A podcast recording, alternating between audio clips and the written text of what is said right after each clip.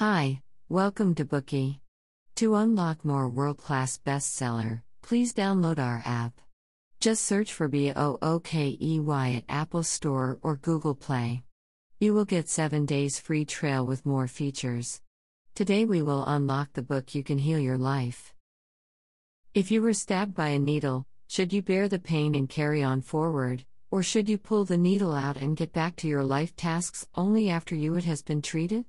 It is generally believed that any average person would choose the second option. Indeed, for tangible physical injuries, we often are quick to treat them on time. However, for intangible psychological injuries, we often ignore them, let them become inflamed with pus, until they seriously affect both our health and lives. We all know about Van Gogh. He was a man who led a miserable life, suffered emotional setbacks, and always felt depressed by the injustice of his fate.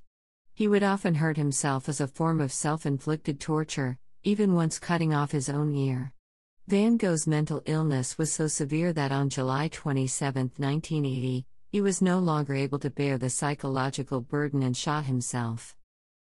In the Mad Men broadcast, Prince Harry of the United Kingdom talked about that the loss of his mother left him greatly traumatized. It was not until 20 years after the event that he was able to finally recover from it. During that period, he became increasingly aggressive and developed a social phobia of the public. As such, he began to practice boxing and underwent psychological counseling as a way to embark on a healing journey. More and more studies have proven that a psychological imbalance is worse than physical injury. For physical illnesses, we can simply go to the hospital, However, for mental illnesses, we need to rebuild our lives. How can we make a clean break from the negative thoughts from the past that haunt us today? The answer lies in the book that we are going to cover. The author of the book, Louise Hay, is the most famous psychotherapist in the U.S. She is also someone who experienced many unfortunate events in her life. At one year old, her parents got divorced. At the age of five, she was raped by her neighbor. At the age of 16, she gave birth as a single mom. After 14 years of marriage, her husband had an affair and divorced her. Following this, she was diagnosed with cancer. When we look on it from the outside, such a life appears to be tragic, unsuccessful, and hopeless. However, through her own inner strength and dedication, she not only healed from cancer within half a year, but also wrote the book You Can Heal Your Life. In this book, she summarized the techniques she used to heal her body and reverse her life. This book was an instant hit following its publication. It became the top one book on the New York Times bestseller list for 50 weeks, with more than 20 million copies sold worldwide. It is praised as the gospel of physical and mental health, while it has also helped countless people step out of life's hardships. It can be said that Louise Hay's story is a classic example of harnessing the power of mind over matter. She combined her vision with her experiences and to help thousands of people to rebuild their lives. Next, we will unlock the key insights of the book for you in the following three parts. Part 1 What is the source of illness and dilemmas in life? Part 2 How to eliminate negative thoughts at their source? Part 3 How to Rebuild Your Life and to Establish a Brand New Paradigm of Thoughts. The author believes that the source of illness and dilemmas in life comes from the negative thoughts that exist in our subconscious minds. American best selling author Jack Hodge once said that thought determines behavior, behavior determines habit, habit determines character, and character determines destiny. Thought is the cause in which we planted, character, and destiny are the results in which we yield. Every single one of our thoughts create our future, good thoughts create a good future, while bad thoughts create a bad one. Most of us have been through job interviews. When you are confident and think that you can perform well in a job, you settle into a relaxed state. You suddenly know how to showcase your strengths and ace the interview. In contrast, when you lack confidence, you become afraid and worried about facing possible rejection. Moreover, the more worried you get, the worse the result becomes. If you were HR, which person would you hire? It would, of course, be the positive and confident person, which you believe will perform better. The world only accepts the evaluations we hold of ourselves. If you lack confidence or think yourself incapable, others will look down on you. If you believe in yourself and behave proactively, others will also believe in you and want to give you more opportunities. These two different thoughts create different life experiences. Positive thoughts create positive and pleasurable lives, while negative thoughts only add more troubles and worries to our lives.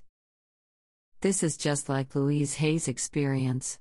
At a young age, she suffered a series of tragic events, including her parents' divorce and being raped by her neighbor. All of these events left her with a low self esteem, negative thoughts, and a belief that she was worthless and unworthy of love. Holding such a low image of herself, coupled with an extreme desire for love and affection, led to her unreservedly selfless dedication in love. In the words of the author, I willingly gave my body to whoever was kind to me. In the end, she completely lost herself.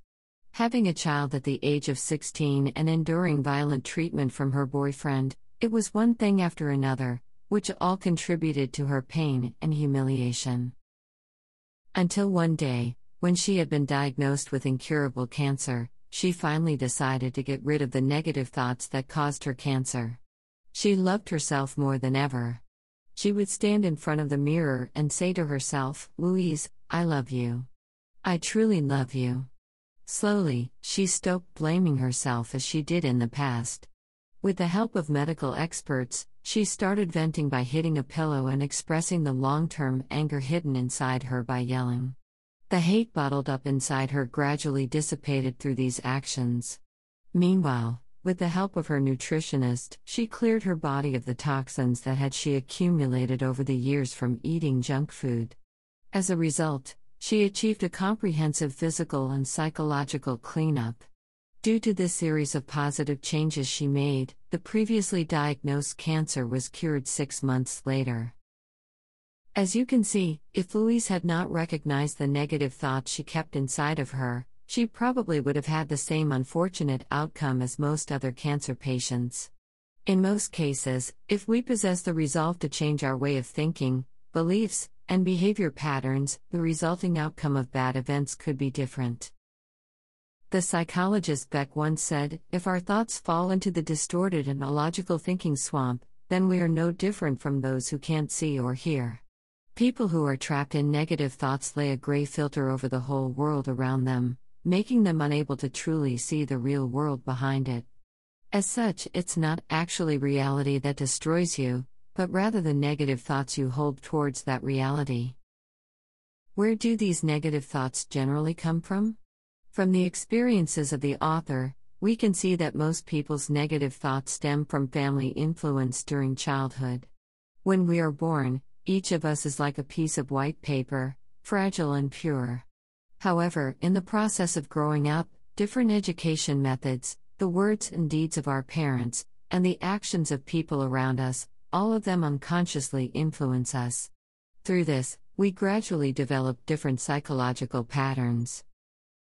Edward Tronick, a psychology professor from the University of Manchester, once conducted a famous still face experiment. In the experiment, a mother began by first enthusiastically interacting with her child. The child responded positively and became very happy.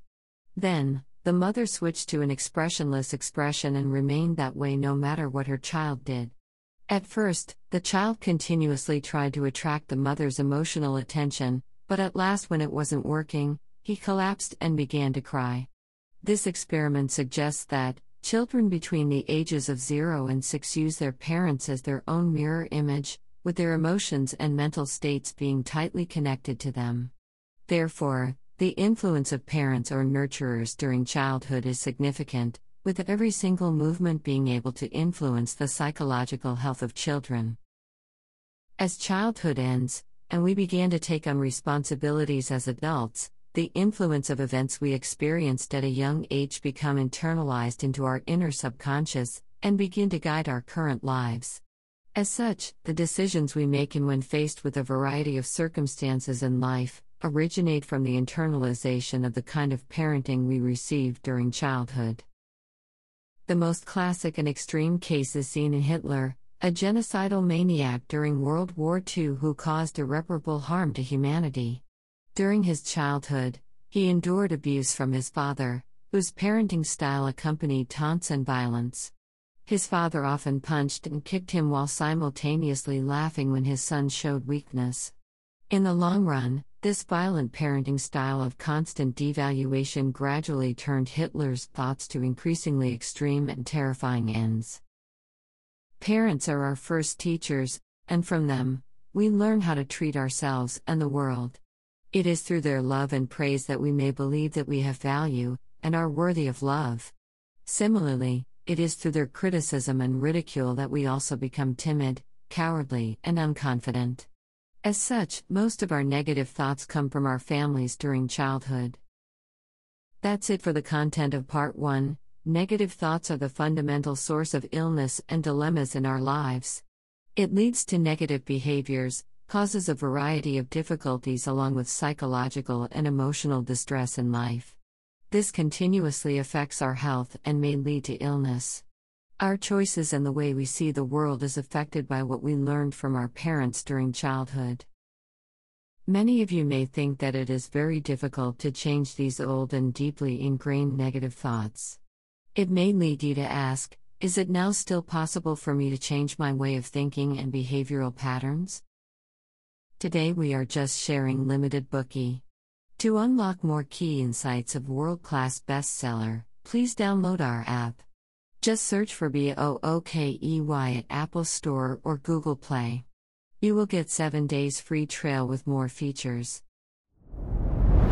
Dir hat dieser Podcast gefallen? Dann klicke jetzt auf Abonnieren und empfehle ihn weiter. Bleib immer auf dem Laufenden und folge uns bei Twitter, Instagram und Facebook. Mehr Podcasts findest du auf meinpodcast.de.